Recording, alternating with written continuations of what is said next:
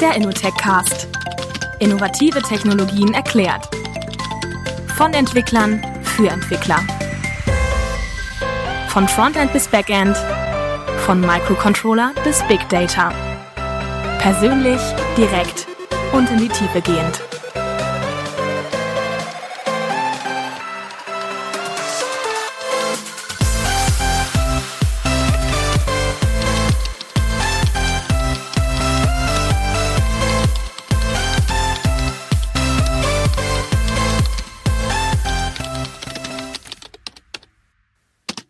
Hallo und herzlich willkommen zur elften Folge des Innotech-Casts, dem Podcast, der Technologien in der Tiefe erklärt. Und heute auch ein Thema, was wirklich allumfassend ist, was jeden Entwickler in irgendeiner Form berührt. Denn es geht ums Thema Sicherheit, um Security, insbesondere im Webumfeld und wie man sowas im Prozess integrieren kann. Und wie immer habe ich dafür einen kompetenten Gast bei mir. Heute ist hier Clemens Hübner. Hallo. Hallo, grüß dich, Nico. Genau, du bist hier bei uns bei Innovex Security Engineer, Genau. richtig? Jawohl.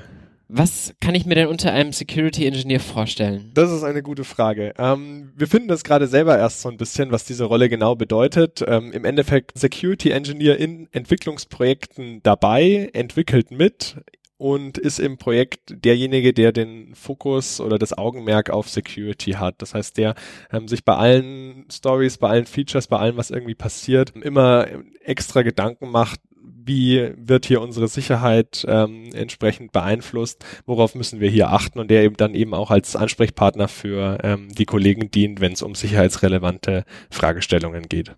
Das heißt, ihr seid einfach so ein cross-funktionales Team, wo jeder so ein bisschen seine Themenschwerpunkte hat, so wie man es zum Beispiel auch mit dem DevOps-Movement hat, dass man versucht, irgendwie von den unterschiedlichen Bereichen Leute im Team zu haben, die da so die Kompetenzen haben, aber prinzipiell arbeitet jeder mit jedem zusammen und so bist du ein weiteres Ecke, so ein Dreieck dann quasi neben Dev und Ops, quasi Security zum Beispiel. Absolut. Also der Vergleich zu DevOps, der passt sehr gut. Man spricht manchmal davon SecDevOps oder DevSecOps, also äh, das Ergänzen ähm, von DevOps ähm, noch um eine dritte Komponente, um Security eben. Ähm, und ja, ganz genau richtig. Also ich bin im Projektteam dabei, ich entwickle normal mit ähm, und ähm, bin dadurch eben sehr nah an, an den eigentlichen fachlichen Stories mit dran, bin aber auch einfach sehr nah an den Kollegen dran. Ähm, öfter hat man mal so ein bisschen das Problem, dass Security so ein bisschen als die Neinsager verschrien sind, die immer sagen, nee, mach das nicht, mach das nicht, äh, das ist nicht gut und wo ähm, die, die Entwickler so ein bisschen das Gefühl haben, der redet uns die ganze Zeit nur rein, der macht uns alles kaputt. Das kann man natürlich dadurch vermeiden, indem der Security Engineer im Projektteam besser integriert ist, äh, selber mitentwickelt und dadurch einen anderen Kontakt, ein anderes Standing im Projektteam hat. Ja, das kenne ich aus meinem Projektalltag. Wir haben bei uns halt eben nicht so ein crossfunktionales Team. Es gibt dann irgendwie dieser Betrieb, bei dem man immer irgendwie Tickets aufmachen muss und dann versteht der nicht ganz, wie wir Dinge meinen oder warum wir sie brauchen und sagt dann erstmal partout nein. Und ich denke dann auch mal, wenn die jetzt direkt bei uns da wären und unsere Diskussion schon mitbekommen hätten, hätten die gleich verstanden, warum wir das brauchen und warum das vielleicht auch gar nicht so ein großes Sicherheitsrisiko ist, dann ist die Kooperation da viel intensiver. Absolut. Also man muss da irgendwie wegkommen von so einem Denken wir und die, sondern das eben als, als ganzheitliche Sache betrachten. Und Security ist eben eine Anforderung, neben den fachlichen und den, den nicht funktionalen eben auch, ähm, die man entsprechend mit berücksichtigen muss in Projekten. Wie kommt es denn, dass du Security Engineer geworden bist? Also wahrscheinlich hast du erstmal Informatik studiert? Absolut richtig, genau. Also ich habe Informatik studiert mit Schwerpunkten auf IT-Sicherheit und Softwareentwicklung und habe mich schon immer so für die Schnittstelle interessiert. Also wie kann man das irgendwie verbinden, dass man eben ähm, Software entwickelt, die auch sicher ist. Ähm, was gibt's da für prozessuale Methoden? Was gibt's da für Tools, die einen unterstützen? Ähm, habe dann meine Masterarbeit im, im Umfeld Penetration Testing geschrieben, also beim aktiven Kaputtmachen von Software und habe gemerkt, dass es eigentlich viel sinnvoller ist, wenn man einen Schritt vorher ansetzt, dass man nämlich die Software gleich sicher entwickelt oder es möglichst früh äh, merkt, wenn eine Sicherheitslücke drin ist und nicht erst dann durch einen Penetration Test. Und das ist aktuell allgemein ein Trend, dass man ähm, versucht, das immer früher zu erkennen bzw. zu verhindern. Ja. Ich glaube, viele Leute, die heute im Sicherheitsumfeld arbeiten, die haben sich auch irgendwann mal damit auseinandergesetzt, wie nutze ich denn eine Sicherheitslücke aus? Also die eher von der dunklen Seite in Anführungsstrichen kommen, die mal gerne was gehackt haben und dann halt denken, okay, eigentlich will ich ein guter Mensch sein und eigentlich möchte ich irgendwie auf der nicht, ich mache Dinge kaputt Seite stehen, sondern eher lieber helfen, dass Dinge sicherer werden und nutzen dann ihr Wissen in der Richtung. Hast du früher auch mal irgendwie so ein Favor gehabt für Versuchen zu hacken, irgendwelche Hürden oder Barrieren zu durchbrechen? Total. Also das macht auch immer noch mega Spaß, wenn man da so Sachen ausprobieren kann und versuchen kann, Sachen kaputt zu machen. Äh, letzten Endes finde ich es dann aber doch ein bisschen zu destruktiv, immer nur Fehler von anderen zu finden und finde es schöner, wenn man irgendwie selber an was mitentwickeln. Das ist eben das Schöne bei der Tätigkeit als Security Engineer, dass man eben Teil von einem produktiven, einem konstruktiven Prozess ist und nicht nur anderen sagt, was sie gerade falsch gemacht haben. Was waren denn so deine ersten Hacks, die du mal gemacht hast oder so. Also ich, ich habe selber damit nicht so super viel Erfahrung, aber ich weiß noch im ersten oder zweiten Semester, da habe ich mal mit einem Kommilitonen zusammengesessen und er hatte irgendwie so gehört SQL-Injections und wollte es einfach mal ausprobieren und hat einfach alle möglichen einfachen Shop-Webseiten mal ausprobiert und tatsächlich bei der zehnten Seite konnte er quasi dann irgendwie den PHP-Code beenden und dann irgendwelchen eigenen Code eintragen und dann hat man uns da relativ schnell eingeloggt. Ja. Ähm, es war ganz aufregend, ganz spannend. Das, so hast du es bestimmt ja. auch gemacht, oder? Ähm, nein, habe ich natürlich nicht gemacht. Also ohne fremde Einwilligung irgendwie Sachen äh, kaputt machen, das, das machen wir natürlich nicht, um, um Gottes Willen. Ähm, aber es gibt ja auch genug Möglichkeiten, wie man das in einem geschützten Umfeld ausprobieren kann, wo die Sicherheitslücken dann auch ähm, schön zu finden sind und wo man trotzdem ein bisschen, ein bisschen rumsuchen kann. Also da gibt's äh, immer mehr Anwendungen, die man sich lokal laufen lassen kann oder auch Sachen, die irgendwo gehostet sind, die man kaputt machen kann, wo man sich da gut ausprobieren kann. Also wenn jemand jemand äh, von unseren Hörern hier irgendwie Interesse hat, dann erstmal in so einem Umfeld ausprobieren, bevor man irgendwie versucht, äh, Facebook zu hacken. Das ja, kann auch ein bisschen schief gehen. genau, das ist dann, wenn man dann Erfolg hat, schnell irgendwie illegal und da muss man schon aufpassen, was man tut wahrscheinlich, oder? Absolut, ja. Also da muss man echt ein bisschen aufpassen und gerade wenn man sich irgendwie beruflich professionell mit Security auseinandersetzen will, dann ähm, hilft das nicht, wenn man da ein Vorstrafenregister in dem Bereich. Also man muss das auch immer ein bisschen unterscheiden vom Ethical Hacking Marketing, wo man schon versucht, andere Sachen kaputt zu machen, aber mit, äh, ich sag mal, ehrlichen Beweggründen, moralisch getrieben. Das ist eine gute Sache, das brauchen wir auch definitiv, aber ähm, da muss man eben wissen, was man tut und dann ist es auf jeden Fall besser, wenn man das erstmal in einem legalen Rahmen ausprobiert, bevor man da versucht, die ganz großen äh, Skandale aufzudecken. Genau, du hast ja schon gesagt, dass es wichtig ist, Security möglichst früh mit in so einen Entwicklungsprozess reinzunehmen, weshalb du auch gerne direkt in so einem Team dabei bist. Aber ich stelle es mir jetzt irgendwie kompliziert vor, Security so als irgendwie eine Story zu definieren, wo man dann sagt, okay, und jetzt machen wir das Ganze halt sicher wie, wie kann man sowas in so einen Prozess mit einbinden, dass das kontinuierlich gelebt wird? Ja, also da hast du absolut recht. Während es bei funktionalen Anforderungen ja so ist, dass ich irgendwie einen Unit-Test mir schreiben kann, wo ich irgendwie meine Funktion teste. Wenn ich das reinwerfe, kommt das raus. Das lässt sich irgendwie gut, möglichst früh testen. Ist es bei Security so, dass man das erst richtig beurteilen kann, wenn man irgendwie das Gesamtsystem hat und dadurch eigentlich erst zu einem ziemlich späten äh, ähm, Zeitpunkt. Das ist ein Problem, vor allem auch, wenn man irgendwie in einem agilen Umfeld arbeitet, wo man eben nicht irgendwie zwei Jahre lang entwickelt. Danach hat man ein Produkt, das man irgendwie einen Pentest geben kann, wo es kaputt gemacht wird oder entsprechend geprüft wird, ähm, sondern wo man irgendwie täglich vielleicht sogar noch öfter irgendwie releasen will. Man kann da nicht immer auf einen Pentest warten. Der dauert viel zu lang, ist auch viel zu kostenintensiv, da jedes Mal einen Pentest zu machen. Das heißt, also Pentest, wenn ich kurz unterbrechen klar, darf, gerne, ähm, ja. Penetration Test. Was genau ist ein Penetration Test? Penetration Test ist praktisch ein dynamisches Testen der Anwendung durch einen Menschen. Also da setzt sich dann ein Penetration-Tester eben hin, hat da die fertige Anwendung und schaut, dass er da irgendwelche Sicherheitslücken finden kann, ob er irgendwie den Login umgehen kann zum Beispiel, ob er irgendwelche Datenbanken findet, auf die er direkt zugreifen kann, obwohl er das nicht sollte, dass er irgendwelche Sachen in der Anwendung machen kann, die er eigentlich nicht sollte. Also das Testen des, der gesamten Anwendung zur Laufzeit eben auf Sicherheitslücken, das versteht man unter Penetration Testing. Aber durch ein äh, manuelle, ja, durch ein manuelles Verfahren, wo jemand sich hinsetzt, vielleicht hat er irgendwie eine Checkliste oder sowas mit Ideen, aber vom Prinzip her keine Unit-Tests oder sowas, die man automatisch durchlaufen lässt. Genau, das ist das Problem. Also da muss noch sehr viel manuell gemacht werden. Da sind sehr viele Sachen dabei, die man nicht automatisieren kann oder noch nicht automatisieren kann aus verschiedenen Gründen. Ähm, zum einen, weil oft irgendwie Business-Logik involviert ist. Also es geht irgendwie darum, darf ich diese Seite jetzt sehen, wenn ich nur ein normaler Nutzer bin und kein Administrator, sowas automatisiert zu testen, ist irgendwie schwierig. Wenn man da irgendwie ein Tool drauf wirft, das kann einfach nicht unterscheiden, was darf man jetzt gerade machen, was ist die Business-Logik. Ähm, das kann ein Mensch viel besser beurteilen, der, der die Anwendung sieht und weiß, was man damit machen kann. Zum anderen sind manche Sachen einfach nicht automatisierbar, weil sie so viele aufeinanderbauende Schritte erfordern, die ein Mensch vielleicht kennt und wo er einen gewissen Erfahrungsschatz hat, den er dann da entsprechend ausnutzt, was ein Programm aber nicht äh, machen kann. Deswegen kann man Penetration-Test nicht vollständig irgendwie durch automatisierte Lösungen ersetzen, versucht das aber zumindest äh, in Teilen eben, ja.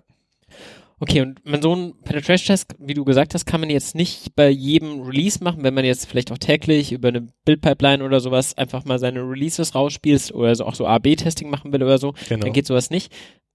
Wie geht man dann damit eben um in so einem Prozess? Genau, also dann ist der springende Punkt eben doch, dass man versucht, es so weit wie möglich zu automatisieren, ähm, das Testen zu automatisieren. Da gibt es entsprechende Tools, die über eine statische Codeanalyse zum Beispiel versuchen, Sicherheitslücken zu finden, also in den Quellcode selber reinschauen, Sachen, die ein Penetration-Tester normalerweise eben nicht machen kann. Der testet die Anwendung normalerweise Blackbox, aber auch dynamische Vulnerability-Scanner, die automatisiert versuchen, Sachen zu finden. Da geht es dann oft um Low-Hanging Fruits. Wie gesagt, solche ähm, Tools können nicht alles finden, was ein Penetration-Tester findet, aber da geht es dann eben darum, das Risiko zu minimieren. Was sind denn solche solche Fehler, die so automatische Tools zum Beispiel gut finden? SQL-Injection hast du ja vorhin schon angesprochen, also in Eingabefelder Werte eingeben, die dann in einen SQL-Query gepackt werden und ähm, dann eben so einem Query ausgeführt werden. Und da gibt's dann eben die Angriffsmöglichkeit, dass man da Sachen einführt, die den Query so verändern, dass er ganz andere Sachen macht, als der Programmierer ursprünglich gedacht hatte. Solche Sachen lassen sich relativ gut automatisiert ähm, testen. Ähm, da gibt's Tools, die halt in die entsprechenden Inputfelder oder Parameterfelder oder Cookies, alles, was irgendwie am Ende irgendwie in der Datenbankabfrage landen kann, ähm, eben ausprobieren, entweder mit vorgefertigten Payloads, die irgendwie typische äh, Angriffsstrings enthalten oder Fuzzer, die da zufällige Werte reinwerfen und schauen, ob es irgendwie Verhalten gibt, das darauf hindeutet, dass da ähm, Sachen kaputt äh, gehen. In, ist das Schreiben von solchen Regeln, solchen Security-Tests ähnlich wie Unit-Tests schreiben oder ist das was anderes? Also aktuell wird da größtenteils noch mit fertigen Tools gearbeitet, also fertige Programme, die ein festgelegtes Regelset haben, festgelegte Payloads haben, die sie da eben ausprobieren. Es gibt allerdings den einigermaßen neuen Ansatz, soweit ich weiß, dass man eben versucht, Security-Tests wie Unit-Tests zu schreiben. Und das funktioniert dann vor allem sehr gut, wenn man irgendwie Business-Logik testen möchte, also Sachen testen will, die ein Programm an sich nicht wissen kann, weil sie irgendwie ja von der entsprechenden Domäne abhängen, dann kann ich sowas eben in einem Unit-Test ähm, entsprechend coden und dann schauen, dass da 403 Forbidden im einfachsten Fall zurückkommt oder äh, eben das passiert, ähm, was eben nicht passieren kann. Was da natürlich das Problem ist, ich kann immer nur sehr spezielle Testcases testen. Das ist insgesamt das Problem von, von Testen. Also man kann nie irgendwie was testen und sagen, jetzt ist es sicher, sondern man kann halt höchstens testen und sagen, ich habe was gefunden oder ich habe nichts gefunden, deswegen kann aber trotzdem noch eine Sicherheitslücke drin sein. Also es ist immer nur ja negatives Testen, wenn man so will. Aber gibt es da Kennzahlen, so wie man ja bei Unit-Tests auch immer so eine Test-Cover Coverage angibt, wo man sagt, okay, klar, ich kann nicht meinen kompletten Code testen, aber so und so viel Zeilen sind irgendwie durch Tests abgedeckt in irgendeiner Form. Gibt es solche Maßzahlen auch? Mm, in letzter Zeit ploppen da immer mehr Frameworks auf, die einem helfen, da solche Security-Unit-Tests, nenne ich es jetzt einfach mal, oder Security-Tests zu schreiben. Da kann man dann theoretisch auch genauso wie man es bei Unit-Tests macht, natürlich irgendwie eine, eine Coverage berechnen, indem man schaut, wie viele Zeilen oder ähm, Pfade in meinem Kontrollflussgraphen werden da abgedeckt. Welche das er jetzt konkret gibt, die und wie gut die funktionieren, da bin ich jetzt aktuell überfragt, ja. Okay, wir haben verschiedene Möglichkeiten, so Software zu testen, entweder automatisiert mit verschiedenen Frameworks oder halt eben durch so einen manuellen Penetration-Test. Aber normalerweise ist das Testen ja immer am Ende des Softwareentwicklungszykluses. Ähm, du hast gesagt, wir wollen es eigentlich früh integrieren. Was sind Mittel und Möglichkeiten, Security am Anfang von einem Softwareentwicklungsprozess sicherzustellen oder ja, stärken. Guter Punkt. Also beim Testen ist es eigentlich schon zu spät. Da hast du absolut recht. Also desto früher ich es irgendwie entdecke, desto einfacher ist es zu, ähm, zu beheben und am besten eben nicht erst beim Testen, ähm, sondern eben schon möglichst äh, vorher in der Designphase, ähm, in der Implementierungsphase. Und da ist das Problem, sowas lässt sich natürlich sehr schwer irgendwie automatisiert testen. Also da irgendwie Architekturen automatisiert zu testen, das ist schwierig. Und da kommen dann eben Personen wie ich ins Spiel, Security Engineers oder insgesamt Personen, die einen Security-Blick auf die Sache haben, auch erfahrene Entwickler natürlich, die damit beschäftigen. Ist ja nicht so, dass das jetzt ein ganz neues Thema ist, ähm, die da eben entsprechend den Blick drauf haben. Und da gibt's dann eben verschiedene Möglichkeiten, das in einen ähm, Softwareentwicklungsprozess auch zu integrieren. Ähm, eine beliebte Methode ist, dass man äh, parallel zu User Stories, die wir ja viele benutzen in unseren Projekten, sogenannte Misuse oder Abuse Stories benutzt. Das heißt, man definiert ähm, bewusst unerwünschtes Verhalten in einem ähnlichen Prinzip. Also als Angreifer möchte ich über eine fehlerhafte Eingabe in mein Login-Feld mich einloggen können, obwohl ich es nicht kann. Das wäre so eine klassische Misuse-Story, die irgendwie auf SQL-Injection äh, abzielt. Müsste man jetzt noch bisschen konkreter fassen. Aber ähm, dann habe ich die Möglichkeit, dass ich meine bestehende Infrastruktur, also mein Backlog, benutzen kann, um diese Stories entsprechend mitzutracken und mitzuverfolgen. Und das hat den großen Vorteil, dass man die Sachen eben nicht vergisst, dass sie präsent sind und dass man sie entsprechend mit auf dem, auf dem Schirm hat und dann eben auch die Möglichkeit hat, das später äh, in entsprechende Tests Zu überführen, also da den gesamten Zyklus, wie man ihn für, für Features auch macht, entsprechend mit abzudecken und dann nicht diese Unterscheidung hat zwischen Features und, und Security. Ja. Es erinnert mich jetzt auch an Regeln, wie man allgemein Unit-Tests zum Beispiel schreiben soll, wo man ja auch sagt, nicht immer den Normalfall nur testen, sondern an die Randbedingungen gehen. Was passiert denn, wenn etwas nicht in dem Sinne genutzt wird, wie ich es eigentlich gedacht habe? Ich habe dabei in der Vergangenheit immer häufiger mehr an falsche Usability gedacht, dass Leute anders reagieren und es dann vielleicht nicht verstehen. Aber klar, es kann natürlich auch sein, dass sie es nicht falsch benutzen, weil sie es nicht können, sondern weil sie es zwar wüssten, aber be anders benutzen wollen, um halt irgendwas anderes zu erreichen. Absolut. Also die Grenze ist da, ist da fließend zwischen falschem Benutzen, weil man kann es nicht besser oder man möchte absichtlich irgendwie unerwünschtes Verhalten erzielen. Absolut. Ja neben dem aktiven Finden von Fehlern ist wahrscheinlich auch eine wichtige Rolle, so ein bisschen den Leuten zu helfen und den, den Blick auf Security die ganze Zeit zu schärfen und so ein bisschen zu zeigen, okay, dar darüber sollte man nachdenken bei der Implementierung. Das sind typische Fehler, oder? Ja, absolut. Also gerade bei agilen Prozessen fehlt oft so ein bisschen der Blick auf nicht funktionale Anforderungen. Also äh, Scrum zum Beispiel sehr, sehr stark Feature getrieben. Es geht immer darum, wie schaffe ich irgendwie einen Mehrwert für einen Kunden und auch der Kunde hat eben immer so den Blick, wie viel Features kann ich umsetzen, wie viel Funktionalität hat meine Anwendung und da fallen dann natürlich nicht funktionale Anforderungen gerne hin runter, vor allem wenn es so ist wie bei Security, die ja doch erstmal fast gegensätzlich geliefert ist. Also da geht es ja nicht darum, was möchte ich machen, sondern was möchte ich eben nicht machen. Ähm, und das eben so ins Bewusstsein zu bringen, ähm, immer präsent zu halten, auch das ist die Rolle eines Security Engineers. Ja, dann hätte ich gesagt, lass uns doch mal ein bisschen versuchen, auch das Sicherheitsverständnis von unseren Hörern so ein bisschen zu verbessern. Etwas, was mir im Security-Umfeld früh über den Weg gelaufen ist, ist diese sogenannte Overs Top 10. Also das Open Web Application Security Project, genau. ähm, was eben zum Ziel hat, ja, ein Sicherheitsverständnis zu schärfen von Leuten, zu zeigen, okay, wo sind typische Fehler und wir haben uns überlegt, wir könnten da ja mal drüber gehen, so wie kommt diese OWASP Top 10 überhaupt zustande? Was, was ist das? Die OWASP Top 10 sind vielen Entwicklern bekannt, auch gerade wenn man nicht so viel mit Security zu tun hat, dann schwirrt dieser Begriff immer ein bisschen rum. Das ist auch gut so, man muss aber ein bisschen bedenken, dass die OWASP Top 10 ein Awareness-Dokument. Diese Top 10-Liste, also diese Darstellung als die, die häufigsten Schwachstellen, die ist zum einen sehr greifbar für einen Entwickler und auch für nicht entwickelnde, nicht Techies, äh, fürs Management zum Beispiel äh, und schafft ein bisschen Bewusstsein für Sicherheitslücken im, im Web-Umfeld. Man darf sich jetzt aber nicht darauf beschränken zu sagen, wir schauen uns nur die OWASP Top 10 an, wir testen nur die und danach ist unsere Anwendung sicher. Also Web Application Security ist deutlich mehr als die OWASP Top 10. Trotzdem ist es ein guter Einstiegspunkt, um sich mit dem Thema zu beschäftigen.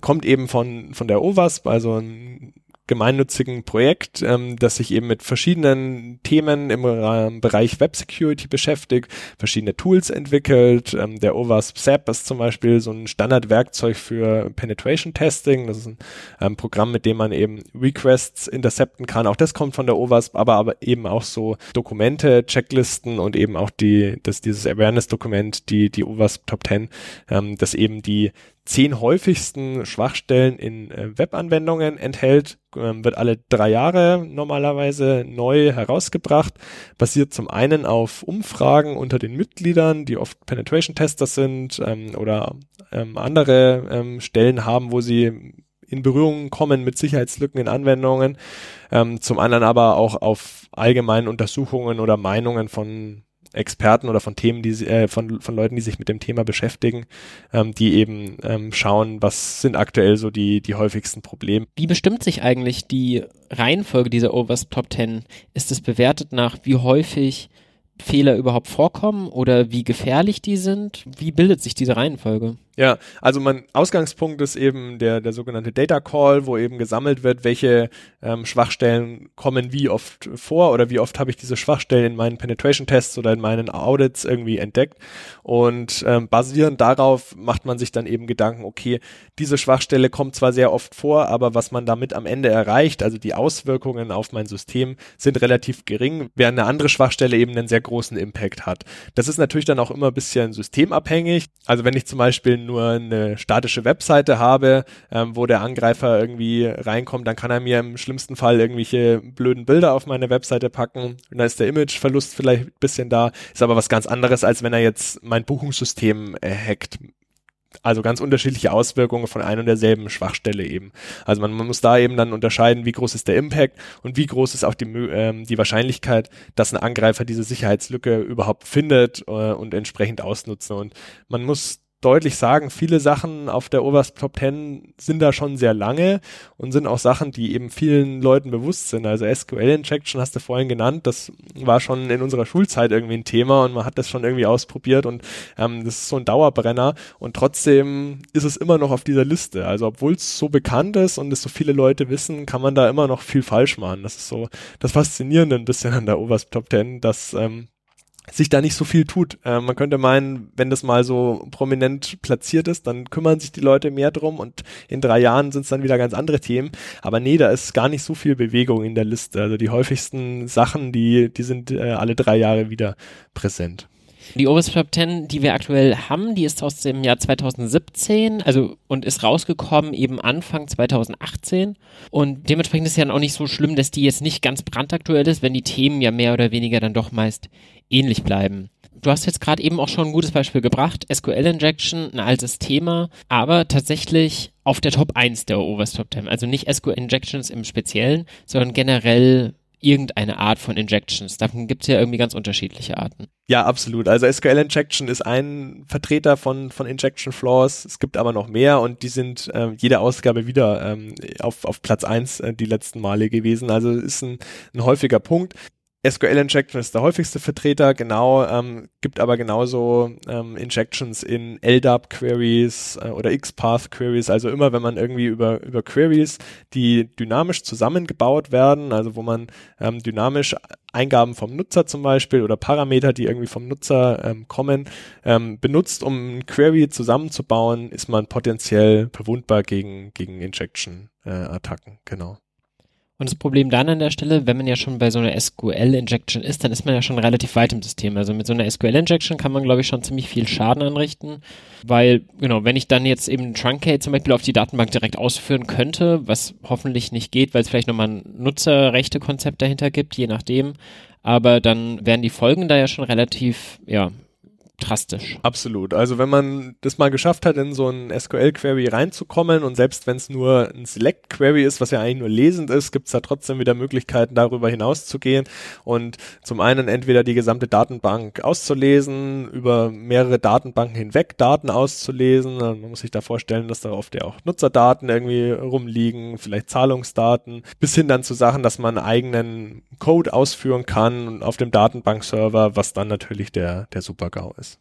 Wie verhindere ich denn so eine SQL-Injection am besten? Also was kann ich denn dagegen tun? Ja, also der häufigste Fehler, der da gemacht wird, ist, dass man SQL-Queries irgendwie selber zusammenbaut. Also man denkt sich hier, ich habe hier irgendwie eine Benutzer-ID, ich will dafür den Benutzer haben, na gut, dann mache ich halt irgendwie einen Select Stern from User, where ID gleich und da packe ich mir dann die User-ID rein. Mach da schön äh, String-Konkatenation und fertig. Das sollte man eben nicht machen, weil dann kann da der Nutzer eben alles reinwerfen. Was besser funktioniert und was ja in vielen größeren Projekten auch gemacht wird, ist, dass man Frameworks benutzt, um den Zugriff auf die Datenbank äh, wegzukapseln, weil man auch nicht immer eigene Queries schreiben will, sondern man eben zum Beispiel Hibernate benutzen will, um ähm, mit der mit den ähm, Daten mit der Datenbank zu sprechen. Also da ist der der beste Weg Weg tatsächlich, ähm, entsprechende Frameworks zu benutzen, die richtig zu benutzen natürlich auch, da muss man auch ein bisschen aufpassen, ähm, die auch aktuell zu halten, weil auch die natürlich manchmal Sicherheitslücken haben, aber eben nicht auf die Idee zu kommen, na, ich baue mir meine Queries da irgendwie selber zusammen und achte aber schon drauf, dass das passt. Das äh, funktioniert in den seltensten Fällen. Was man ja bei so einer SQL-Injection auch immer gerne macht, ist mal angenommen, man filtert eben auf einen Nutzer nur anhand der ID und es ist nur ein Select-Statement, dann denkt man erstmal, okay, ist jetzt nur ein Select, ist jetzt nicht so der allerschlimmste Angriffsvektor, aber man könnte ja zum Beispiel dann auch diese Query abschließen, man könnte zum Beispiel eine Zahl eintragen, mit einem Semikolon die Query abschließen und dann einen zweiten Befehl hinten dran hängen, wie zum Beispiel Truncate Database. Genau, ja. Und genau, an der Stelle wäre es doch auch eine Möglichkeit, mit Eingabelimitierungen zu arbeiten und gewisse Sonderzeichen zu verbieten oder das ist auch eine nicht? Möglichkeit, ähm, da Blacklists einzuführen, zu sagen, Semikolon darf zum Beispiel in meiner User-ID nicht vorkommen oder auch in meinem Login irgendwie nicht vorkommen. Ähm, Blacklists sind aber immer gefährlich, rate ich persönlich von ab. Ähm, man vergisst da zu leicht irgendwie ein Zeichen oder irgendwie ein spezielles Encoding, wie man das dann doch irgendwie darstellen kann. Ähm, wenn man wirklich sowas machen möchte, dann lieber eine Whitelist machen, wo man speziell definiert dürfen wirklich nur Zahlen sein. Ähm, das funktioniert dann besser. Also das kann man sich so für viele Sachen mitnehmen, Blacklists möglichst vermeiden ähm, und im Zweifel auf eine Whitelist zu, zurückgreifen, weil man da eben noch aktiver kontrollieren kann, was man eigentlich zulassen möchte. Das heißt, für unsere Entwickler, das erste wäre Frameworks benutzen, die sowas eben von sich aus erstmal unterbinden, die dann da viel Zeit und Logik reingesteckt haben und kann ich das dann auch nochmal testen, überprüfen über so ein Tool, wie du es vorher erwähnt hast, gut? Ja, absolut. Also solche Tools verwenden ist der erste Schritt. Dann sollte man sich aber auch immer vergewissern, werden die auch wirklich an allen Stellen benutzt. Also nur weil ich einmal so ein Framework eingebunden habe, muss ich dann eben auch sicherstellen, dass alle meine Datenbankzugriffe äh, darüber laufen und nicht ein einzelner Entwickler oder vielleicht auch ein externer, dessen ähm, Code ich mitbenutze, dann da doch irgendwie andere Abfragen macht. Und am besten lässt sich das natürlich dann immer noch äh, am Ende final testen, wenn man die fertige Anwendung hat und da dann Penetration Testing äh, like versucht, entsprechenden Schadcode einzufügen. Der zweithäufigste Fehler nach der OWASP Top 10 sind Broken Authentications, das heißt kaputte Authentifizierungssysteme. Ich verstehe darunter sowas wie, dass ein Nutzer sich als jemand anderes zum Beispiel einloggen kann. Zum Beispiel, ja. Also das ist ein deutlich weiteres Feld als die Injections zum Beispiel. Ist auch was, was man deutlich schwieriger automatisiert testen kann, weil es eben, ja, ganz viele Möglichkeiten gibt, da Fehler zu machen. Zum einen irgendwie, dass man zu leichte Passwörter erlaubt und der Nutzer dadurch ähm, die Möglichkeit hat oder ein Angreifer die Möglichkeit hat, ähm, sich als ein falscher Nutzer zu authentifizieren. Das zählt damit rein. Oder auch, dass ich äh, vergessen habe, meinen Admin-Test-User irgendwie, ähm, ja, du lachst, ja, aber ähm, das passiert dann doch immer wieder dass ich vergesse, den, den Admin-Test-User irgendwie rauszu, rauszunehmen. Ähm, dann gehören da aber auch Sachen dazu, wie speichere ich meine Authentifizierungsdaten. Also Passwörter sollte man nicht im Klartext speichern, speichern, man sollte sie gesaltet und gehasht, damit auch bei einem Breach von meiner Datenbank da die Authentifizierungsdetails nicht ähm, offen liegen und für andere verwendet werden können. Also das sind alles so Sachen, die zu, zum Thema äh, Broken, Broken Authentication fallen. Das heißt, an der Stelle dann auch den maximalen Schaden minimieren und so eine zusätzliche Schutzschicht in dem Sinne einzuziehen, dass man halt sagt, okay, selbst wenn aus irgendeinem Grund Leute an die Passwörter über einen Hack kommen, können sie sie vielleicht dann nicht entschlüsseln. Ja, genau. Also ähnlicher Punkt, der in die gleiche Richtung geht, ist ähm, Zwei-Faktor-Authentifizierung. Also wenn selbst wenn ein Nutzer irgendwie sein Passwort verliert oder es irgendwie geknackt wird, weil er es woanders auch benutzt hat, ähm, kann ein Angreifer die Authentifizierung nicht umgehen, weil er eben noch einen zweiten Faktor benötigt. Das ist auch so eine Sache, die damit reinzählt. Ja, ja mit Sicherheit eines der effektivsten Mittel und tendenziell ja auch eher ein neueres aus dem Security-Umfeld. Ansonsten, du hast jetzt Salting und Hashing angesprochen.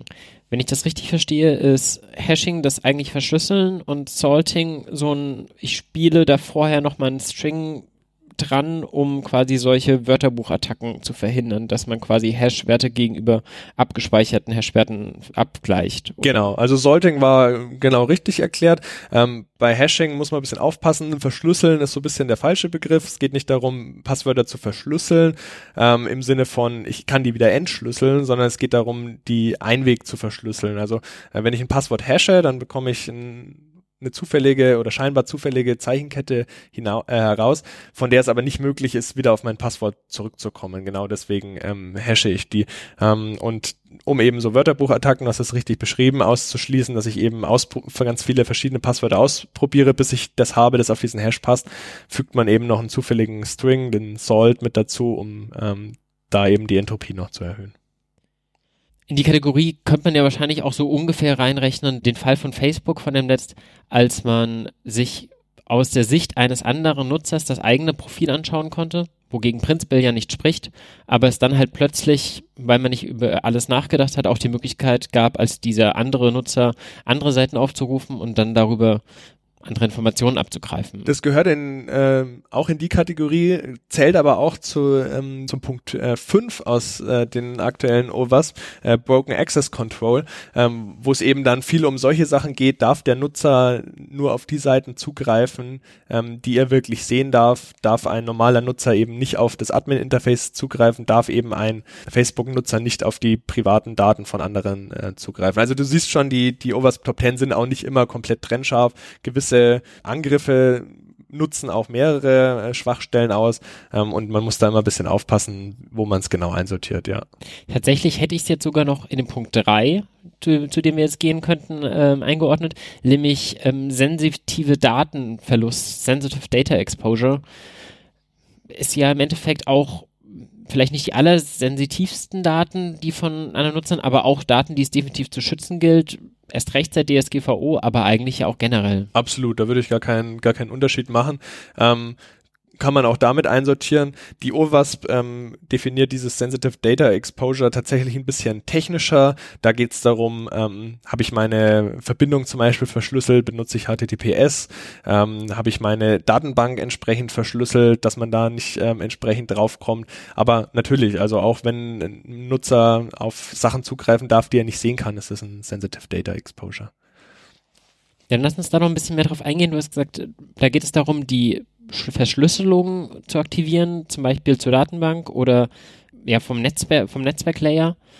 Was gibt es da für Tools, die mich da unterstützen? Ich meine, klar, man sollte in dem Zuge wahrscheinlich auf jeden Fall ähm, Let's Encrypt erwähnen als kostenlosen und ja sehr guten Zertifikatsaussteller. Absolut. Also Let's Encrypt hat da, glaube ich, einen großen Anteil daran, ähm, HTTPS weiter voranzutreiben. Neben den, den Browser-Entwicklern, die ja immer mehr HTTP als unsicher markieren, im aktuellen Chrome, ähm, werden, werden da ja HTTP-Verbindungen als potenziell unsicher markiert. Bei, bei Firefox ähm, schaut es inzwischen ähnlich aus. Ähm, aber eben auch Let's Encrypt, wo man eben jeder die Möglichkeit hat, sich ohne irgendwie teure ähm, Zertifikate kaufen zu müssen, sich ein HTTPS-Zertifikat ausstellen zu lassen, äh, um damit seinen Netzwerkverkehr zu verschlüsseln. Ähm, da muss man dann aber auch viel auf die genaue Konfiguration aufpassen. Erlaube ich wirklich nur Algorithmen, die aktuell sicher sind? Ähm, das ist dann, sind dann viele Feinheiten. Ähm, da weiß ich auch nicht immer alles auswendig. Da, da muss man dann eben auch aktuelle Standards googeln und sich eben entsprechend äh, auf dem aktuellen Stand halten, dass man da die, die aktuell sicheren Konfigurationen benutzt. Genau, wir haben jetzt die Punkte 1 bis 3 schon mal durch. Du hast schon Punkt 5 äh, vorne weggenommen, Broken Access Control, also eine kaputte, nicht funktionierende Zugangsschranke, Zugangskontrolle. Absolut, genau. Das ist ein Punkt, der zum Beispiel bei Single-Page-Applications, wie sie ja immer, immer beliebter werden, ein, ein heißes Thema ist. Früher konnte ich halt ähm, für jede Seite, die mein, mein Client, mein Browser irgendwie angefordert hat, äh, konnte der Server entscheiden, darf er die sehen oder darf er die nicht sehen. Jetzt hat mit einer Single-Page-Application, wo ich ja mehr oder weniger meine gesamte Webanwendung ähm, von vornherein einmal ausliefere, muss ich da ja andere Mechanismen benutzen, um zu schauen, welche Seiten darf ein Nutzer sehen, welche nicht. Also in normalen äh, Single-Page-Applications sind eben auch ähm, Seiten enthalten, die manche Nutzer eben nicht sehen dürfen. Das heißt, man muss da dann eben ähm, bei den entsprechenden Calls, die ans Backend gehen, jedes Mal mit aufpassen, welche Daten werden hier angefragt, ähm, damit auch ein Nutzer, der irgendwie in den Quellcode reingeht, der ja bei ihm auf dem Browser, im, im Browser rumliegt und da irgendwelche Hidden Fields ähm, wegmarkiert, damit auch der nichts sehen kann, was er irgendwie nicht sehen darf. Für, für solche Kommunikation hin und her hat man ja früher auch gerne zur Authentifizierung Cookies eingesetzt, aber das ist ja heute nicht mehr so Stand der Technik, oder? Cookies sind so ein bisschen in Verruf geraten, vor allem glaube ich auch so ein bisschen durch die Medien oder die allgemeine Diskussion, wo Cookies irgendwie so als die, die bösen Tracking ähm, Geräte oder oder ähm, hm, wo Cookies so ein bisschen als die bösen äh, Tracking-Helfer ähm, diskreditiert wurden. Eigentlich ist ein Cookie ein ganz wertvoller Bestandteil von der Seite, um irgendwie Nutzer wiederzuerkennen, nachdem HTTP ja eigentlich irgendwie äh, stateless ist. Aber man geht da tatsächlich weg, zum Beispiel JOTs, also JSON Web Tokens, ähm, mehr en vogue, die man eben bei jedem Request mitsendet, wo man die Möglichkeit eben hat, ähm, mit aktueller Kryptographie zu arbeiten und eben noch mehr Daten zu codieren, was dann einem in, in Single-Page-Applications auch wieder entsprechend zugutekommt. Die werden dann quasi mit als Metadaten-Payload quasi bei jedem REST-Request mitgesendet, auf der anderen Seite Schlüssel geprüft und dann nur dann Informationen zurückgegeben oder wie funktioniert das? Genau, so kann man sich das vorstellen, ja. Okay, was wir jetzt übersprungen haben zwischen der, der 3 und der 5 ist XML External Entities. Was ist das? Das ist ein Punkt, der in, in dieser OWASP äh, Top 10 Liste tatsächlich das erste Mal auftaucht. Ähm, der war vorher äh, noch nie zu sehen. Ähm, ist aktuell eben ein Thema, beziehungsweise auch schon eher nicht mehr. XML benutzt man ja in aktuellen Anwendungen eher weniger, kommt mehr so aus der SOAP-Richtung, die vor ein paar Jahren mal äh, aktuell war. Inzwischen nutzt man, um Daten auszutauschen, Formate wie JSON. Äh, da hat man die Probleme, die hier äh, passieren, eben nicht so. Letzten Endes sind diese Schwachstellen darauf zurückzuführen, dass man in XML die Möglichkeit ähm, in, hat, Entitäten zu definieren, kann man sich so ein bisschen vorstellen wie Variablen in ähm, im, im klassischen Programmiercode ähm, und da eben die Möglichkeit hat, verschiedene externe oder interne Ressourcen ähm, zu referenzieren. Das, das heißt, ich habe äh, die Möglichkeit, wenn ich meiner Anwendung eine XML-Datei geben kann und die entsprechend interpretiert werde, ähm, da Verweise auf externe Internetseiten zu definieren oder auch auf Dateien, die potenziell auf dem Webserver existieren und darüber dann eben zum Beispiel Daten abzugreifen, die ich eigentlich nicht sehen kann.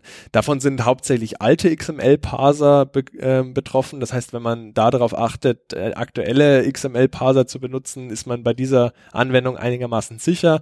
Aber wie so oft schwirren da halt noch genug Legacy-Anwendungen rum, die da nicht auf dem aktuellen Stand sind und die potenziell verwundbar für solche Angriffe sind.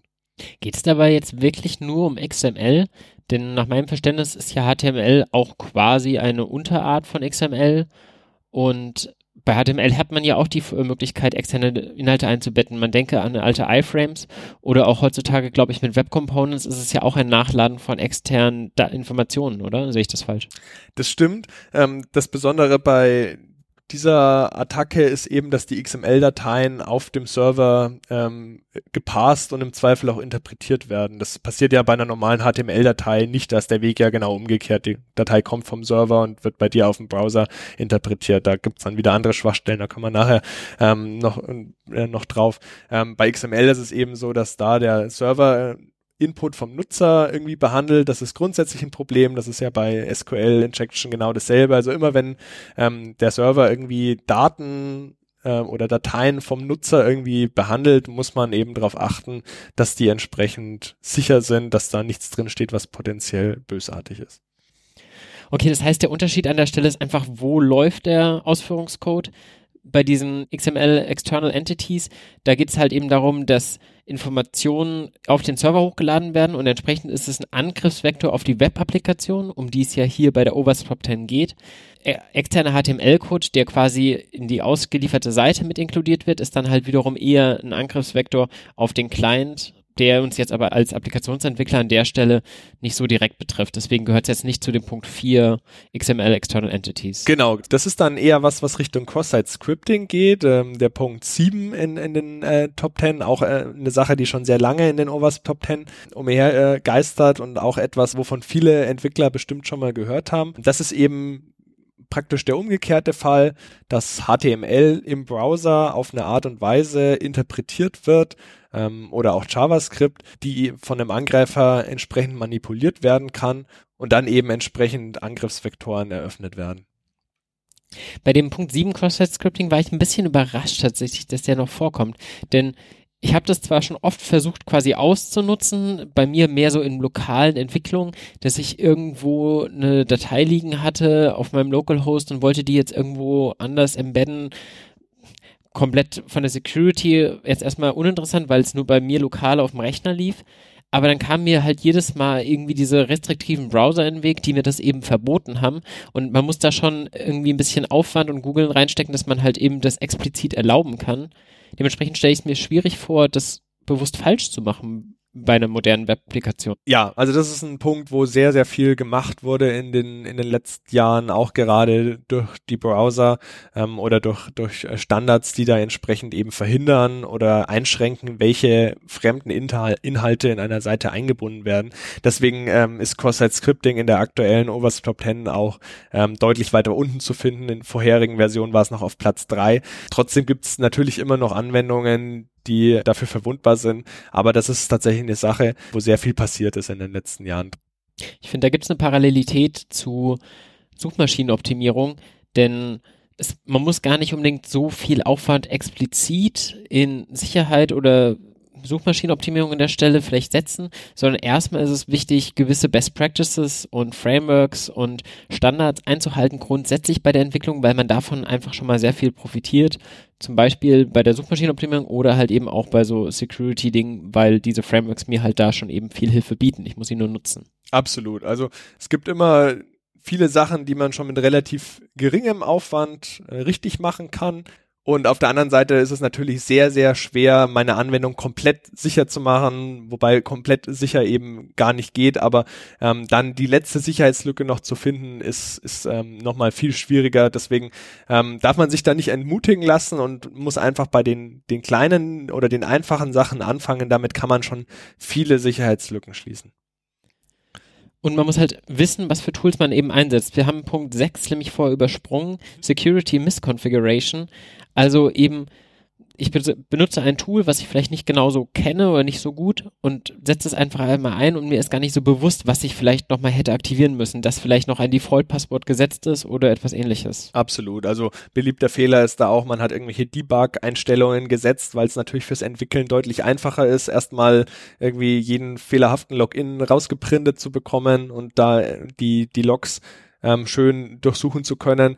Wenn ich dann meine Anwendung aber produktiv äh, gehen lasse, muss ich solche Sachen natürlich entfernen, weil ähm, das Angreifern jetzt bei Logs zum Beispiel einfach viel zu viele potenzielle Informationen ähm, liefert, wie, wie sie meine Anwendung angreifen können. Gut, ich würde sagen, dann machen wir einfach weiter. Wir haben noch drei Punkte übrig von der Liste. Punkt 8 ist unsichere Deserialisierung, Insecurity Serialization. Was verstehe ich denn darunter? Genau, auch so ein Punkt, der in der aktuellen OWASP Top Ten Liste neu dazugekommen ist, also eine relativ ähm, aktuelle oder eine relativ neuartige Schwachstelle zu sein scheint. Ähm, ist mir persönlich noch nicht so viel untergekommen. Es gab mal einen einigermaßen berühmten äh, Fehler in einer JSON-Deserialisierungs- oder Serialisierungsbibliothek, die es eben Angreifern ermöglicht hat, diese Schwachstelle auszunutzen.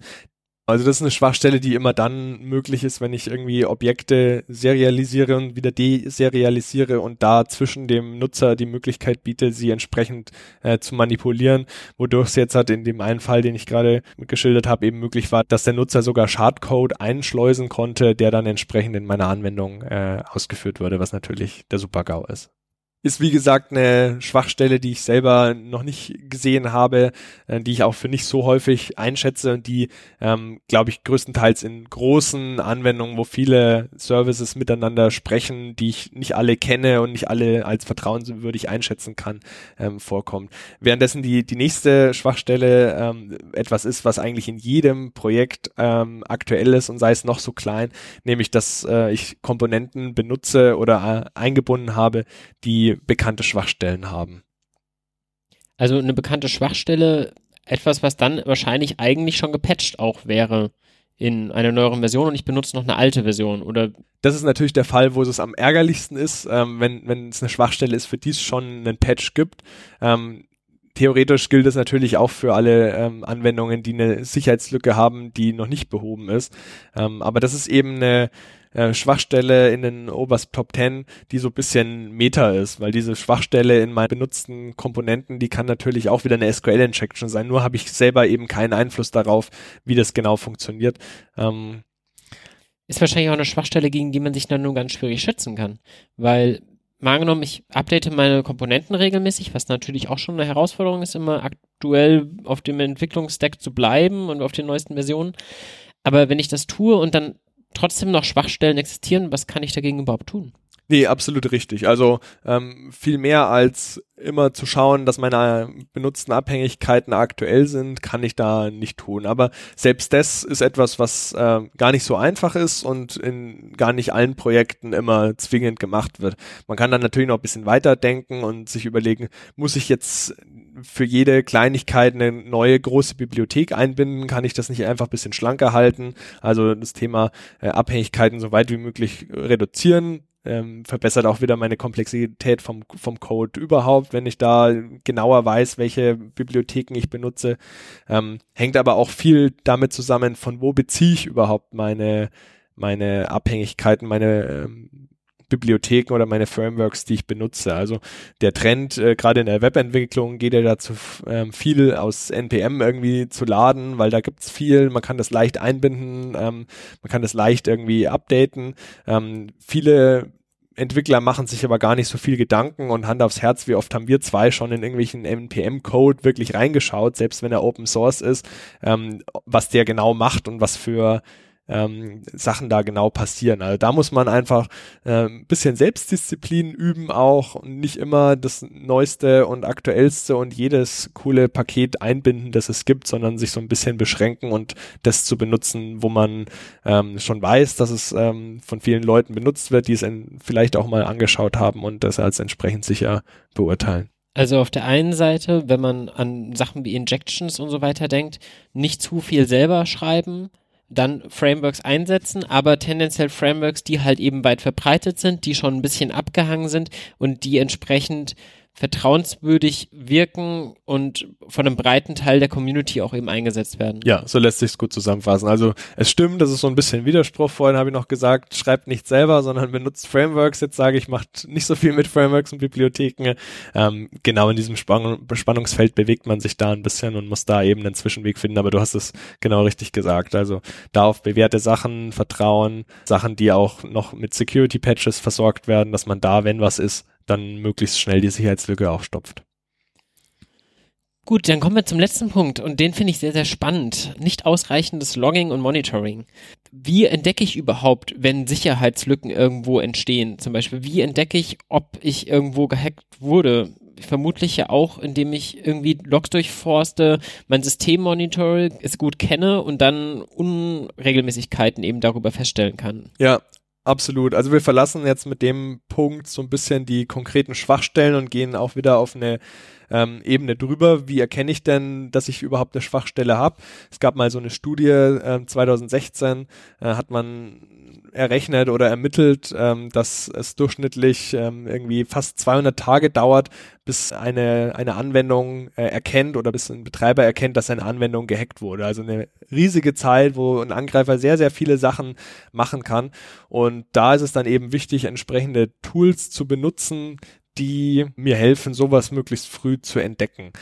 Der Punkt ist ein bisschen umstritten. Da gab es bisschen Diskussionen drum, als die neuen OWASP Top 10 ähm, ermittelt wurden oder in der Community eben geformt wurden, weil manche die Sorge hatten, dass das zu sehr in äh, ähm, benutzt dieses Tool für sehr viel Geld und du bist dann sicher Richtung driftet. Also es ist immer nur eine zusätzliche Maßnahme, wenn man irgendwie ähm, Logging-Tools oder Monitoring-Tools benutzt. Man kann deswegen nicht auf die eigentlichen Sicherheitsmaßnahmen oder das eigentliche Verhindern von Sicherheitslücken verzichten.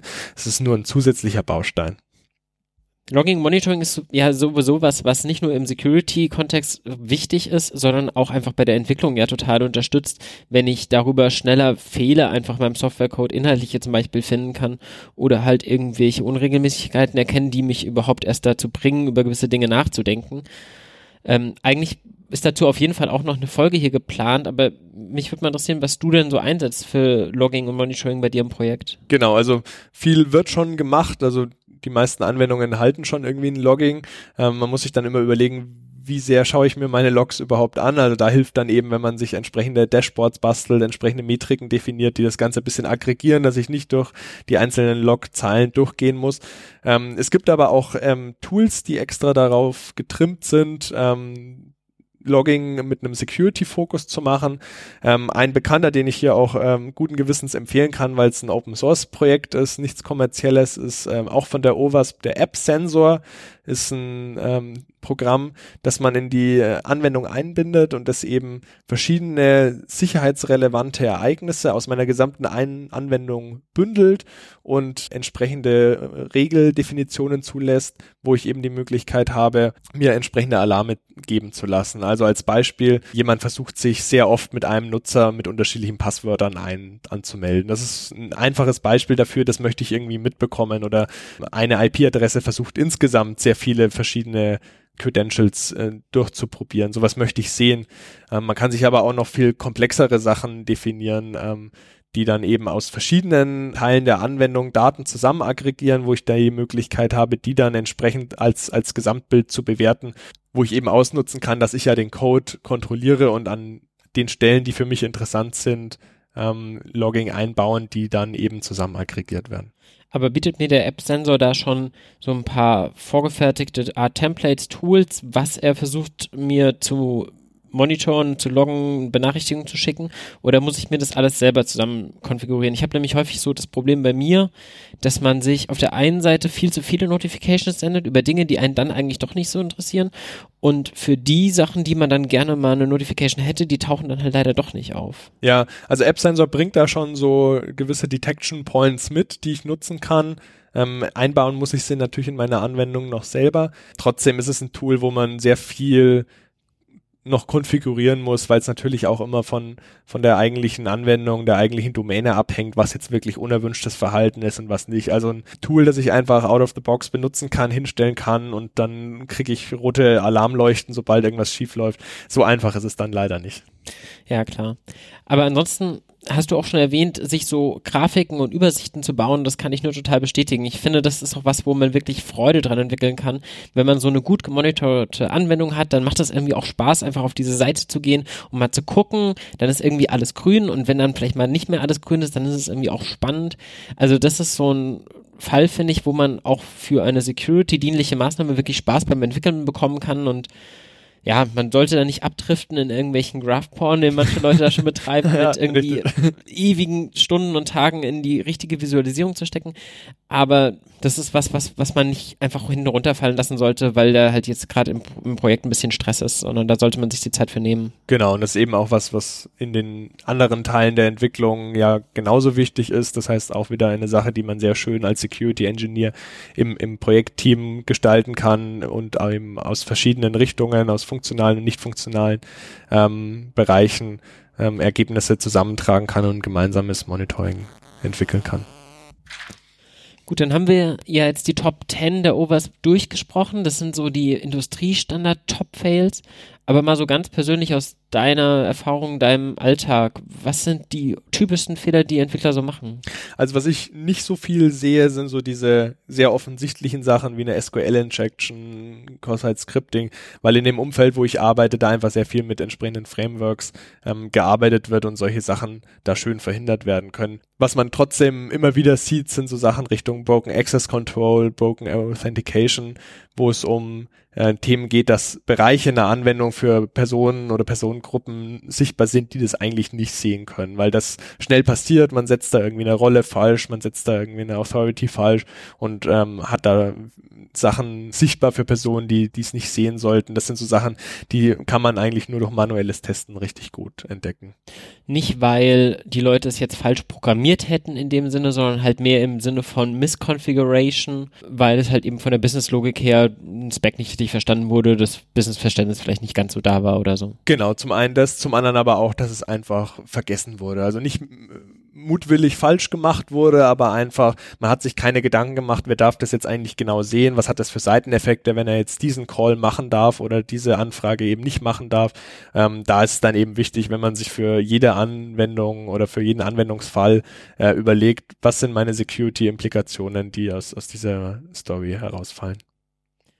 Wir haben jetzt darüber geredet, so im Optimalfall habe ich so ein Tool im Einsatz, was mir regelmäßig mal verschiedene Checks macht. Vielleicht habe ich die auch selber konfiguriert. Ich monitor das Ganze optimal und dann benutze ich aber dann nochmal irgendwie so einen manuellen Penetration-Test am Ende. Und das wäre so das optimale Setup aus deinem Verständnis? Das klingt schon, schon sehr gut. Also man muss sich immer überlegen, was ist eigentlich der Schutzbedarf von meiner Anwendung. Für eine kleine statische Webseite muss ich äh, keinen riesen Vulnerability Scanner auffahren. Von daher kann man das nicht so pauschal beantworten. Aber das Setup, das du gerade ähm, skizziert hast, ist, ist sehr sinnvoll. Security Engineer im Projekt, der auf viele ähm, Sachen schon in der Design- und in der Entwurfsphase äh, ein Auge hat und dann eben ergänzt durch automatisierte Tests, ähm, sowohl statischer als auch dynamischer Natur, die einem eben auch dann viel Arbeit abnehmen, immer wieder dieselben Sachen ähm, durchzutesten. Wenn man sich jetzt irgendwie eine Art Checkliste sucht, Dafür ist die OWASP Top 10 eben, wie gesagt, nicht geeignet, ähm, weil sie bei weitem nicht vollständig ist. Dann kann ich zum Beispiel den ASVS ähm, empfehlen. Ist auch ein Projekt von der OWASP, der Application Security Verification Standard, der eben sehr, sehr detailliert für verschiedene ähm, Schutzziele oder Sicherheitsziele definiert, was muss ich machen, damit meine Anwendung sicher ist. Und ähm, der sind drei verschiedene Level unterteilt. Nicht jede äh, Anwendung muss alle Sicherheitsziele erfüllen oder allen Aufwand betreiben, um, um sämtliche Sicherheitsziele Sicherheitslücken zu vermeiden. Das heißt, das ist sehr gut geeignet, um auf mein Projekt, auf meine Anwendung spezifisch zu testen, ist ähm, erfüllt meine Anwendung einen gewissen Sicherheitslevel oder nicht. Ist diese Liste auch für den Einzelentwickler geeignet? Also ich gehe jetzt mal von aus, das Optimal-Setting ist natürlich schön, wenn man das hat und einen eigenen Security Engineer im Team. Die viele werden es wahrscheinlich nicht haben. Und mal angenommen, ich frage mich jetzt so, okay, mein Produkt ist eigentlich soweit fertig, es soll irgendwie nächste Woche live gehen ist es denn eigentlich halbwegs sicher?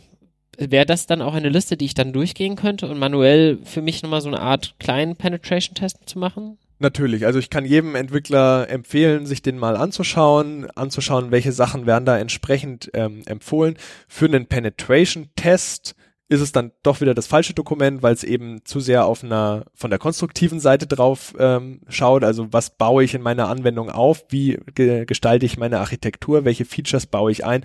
Nicht so sehr, welche Sachen teste ich genau ab. Das wäre dann wieder die andere Seite. Aber gerade eben für einen Entwickler oder auch für einen Projektmanager ist es ein sehr gutes Dokument, um einen Überblick zu erhalten über verschiedene Themen, die man im, in der Entwicklung von der Webanwendung beachten muss. Okay, das ist also ein Dokument, um von der konzeptionellen Seite da so mehr ranzugehen, aber gibt es auch wirklich eine Checkliste, um für mich nochmal die allerschlimmsten Fehler kurz vorm Livegang auszuschließen? Nein, also kurz vorm Livegang noch äh, draufschauen zu wollen, ist definitiv äh, zu spät. Ähm, da muss man schon deutlich früher ansetzen, wenn man sich jetzt halt bei einem bestehenden Projekt, wo bisher noch nicht auf Security geachtet wurde, mal einen Überblick verschaffen möchte, wie schlimm ist es wirklich bei mir, dann sind die OWASP Top 10 ein erster Einstiegspunkt. Wenn ich dann einen vollständigen ähm, Penetration-Test durchführen möchte, dann gibt's wieder andere Testing-Guidelines, auch wieder von der OWASP zum Beispiel, die sehr detailliert ähm, einzelne Vulnerabilities durchgehen und einzelne Payloads auch definieren, die ich, die ich verwenden kann, um, um sowas zu testen. Aber ich kann nur jedem empfehlen, das von Anfang an zu berücksichtigen, von Anfang an Security im Kopf und auch im Projekt zu haben, um sich später viel Ärger ersparen zu können. Sind jetzt echt schon schöne Abschlussworte. Aber mich würde mal noch interessieren, was deine Erfahrung ist. Wir haben gesagt, die Liste ist relativ rigide, es bleiben meist mehr oder weniger dieselben Dinge. Hast du das Gefühl, der Security-Standard insgesamt steigt eher, gerade so durch jetzt ähm, Verschl ähm, enforcete Verschlüsselung im, im, für ein HTTPS und so, und so weiter? Oder hast du das Gefühl, die Software-Stack wird immer komplizierter und eigentlich ergeben sich immer mehr Sicherheitslücken da draußen? Das ist eine komplizierte Frage. Ähm, ich glaube, dass sich schon viel tut und mit jeder Sicherheitslücke, mit jedem Angriff, der irgendwie publik wird, äh, hat man natürlich auch die Möglichkeit daraus zu lernen und Sachen zu verbessern. Was vor vielen Jahren noch gang und gäbe war, dass man irgendwie Sachen per HTTP unverschlüsselt verschickt, ist heute undenkbar. Trotzdem ist natürlich auf der anderen Seite immer mehr Software in unserem Leben verankert, immer mehr Unternehmen bauen irgendwie auf digitalen Geschäftsmodellen auf, immer mehr private Nutzer benutzen Webseiten, Software. Das heißt, die Angriffsfläche insgesamt ist natürlich auch viel, viel größer geworden und wird auch immer viel, viel größer. Äh, dazu kommt dann immer noch eine, eine steigende Komplexität, die das auch nicht vereinfacht. Deswegen ist es schwierig zu sagen, es wird immer sicherer oder es wird immer unsicherer. Die Angriffsfläche vergrößert sich natürlich, gleichzeitig wächst natürlich auch das Wissen, wie schütze ich mich besser, wie verhindere ich Angriffe. Und was ich mir vorstellen könnte, was auch nochmal ein ganz neues Level an Gefahr bietet, sind natürlich Dinge wie Internet of Things, wenn auch gerade in Firmen, die zum Beispiel Haushaltsprodukte oder ähnliches machen, die vorher vielleicht noch nicht so viel mit Web-Applikationen und so weiter zu tun hatten, jetzt gezwungen sind, mehr oder weniger, auch dort Webkommunikation in irgendeiner Form ja, zu realisieren. Für die ist es natürlich ein großer Schritt.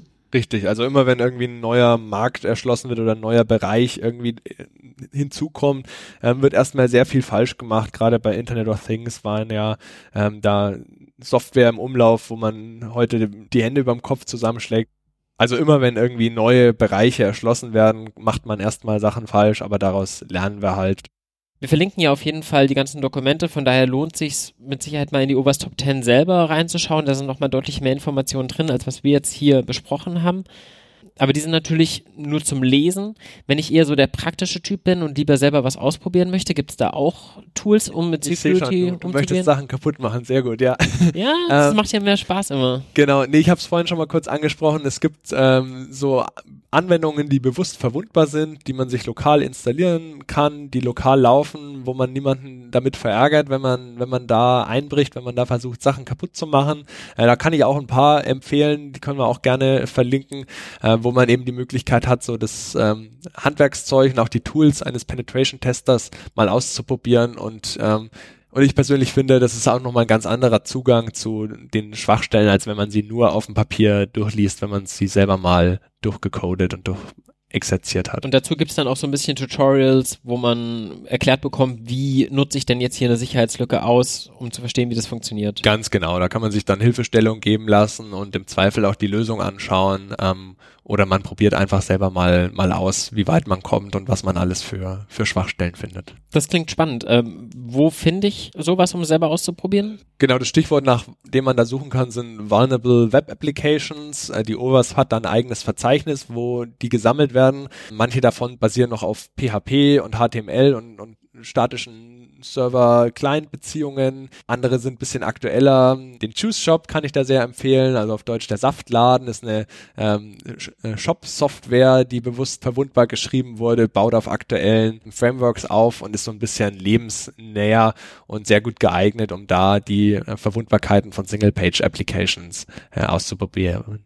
Können wir gerne alles verlinken. Gut, ich glaube, dann haben wir die wesentlichsten Punkte so abgedeckt. Wir haben uns heute hier so ein bisschen fokussiert auf ja, die praktischen Aspekte, wie kriege ich mich meine Applikation möglichst sicher. Dieses ganze Thema Security, finde ich, hat auch so ein bisschen was Spannendes. So, wie gesagt, gerade auch die dunkle Seite ist ja irgendwie so ein bisschen sagenumwoben. Was ich in dem Zuge gerne höre als Podcast selber ist Darknet Diaries. Ich weiß nicht, kennst du den? Nee, habe ich bisher noch nicht gehört. Ist ein englischer Podcast und erzählt so die Geschichte hinter verschiedenen Hacks ähm, zum, zum Beispiel erzählt er die Geschichte eben von Stuxnet, wie der eben eingesetzt wurde und wie er von den Amerikanern ursprünglich entwickelt wurde, weil sie quasi keine Möglichkeit hatten, durch Militärschläge das Atomprogramm vom Iran zu verhindern und sich dann überlegt haben, okay, wie kriegen wir das so realisiert, dass sie selber gar nicht merken, dass sie da angegriffen werden. Also wirklich ein, ein ganz guter Podcast, wenn auch in Englisch, der so ein bisschen mehr so diese mystische, dunkle Seite von Security beleuchtet. Abgesehen davon, hast du irgendwie Empfehlungen? Wir verlinken auf jeden Fall die Oberst Top 10 und die anderen Guides, die wir hier genannt haben. Hättest du noch was zu empfehlen? Also ein Podcast, äh, den ich empfehlen kann, wenn man sich gerade für das Thema Security im Development Process interessiert, ähm, ist äh, DevelopSec. Podcast von James Jardine, der eben genau diese Themen behandelt. Ähm, was für Angriffsvektoren gibt's, auch größtenteils für, für Webanwendungen und wie schütze ich mich im, in, im Entwicklungsprozess schon dagegen und entwickle entsprechend sichere Anwendungen. Den kann ich da auf jeden Fall empfehlen. Top. Dann würde ich sagen, probiert das Ganze auf jeden Fall aus und postet gerne mal in die Kommentare, wenn ihr es gemacht habt, ob das euch Spaß gemacht hat, wie das funktioniert hat. Ansonsten kann ich schon ankündigen, dass es demnächst noch einige neue Folgen gibt. Da ist einiges geplant, etwa zu Kotlin und ähm, zu Linux im Allgemeinen. Da dürft ihr auch gerne auf Twitter schon Kontakt aufnehmen, wenn ihr da Wünsche und Fragen für die Sendung habt. Und ansonsten bedanke ich mich bei dir, Clemens. Sehr gerne, ich bedanke mich, hat mir viel Spaß gemacht. Und wünsche euch noch ganz viel Spaß beim Hacken.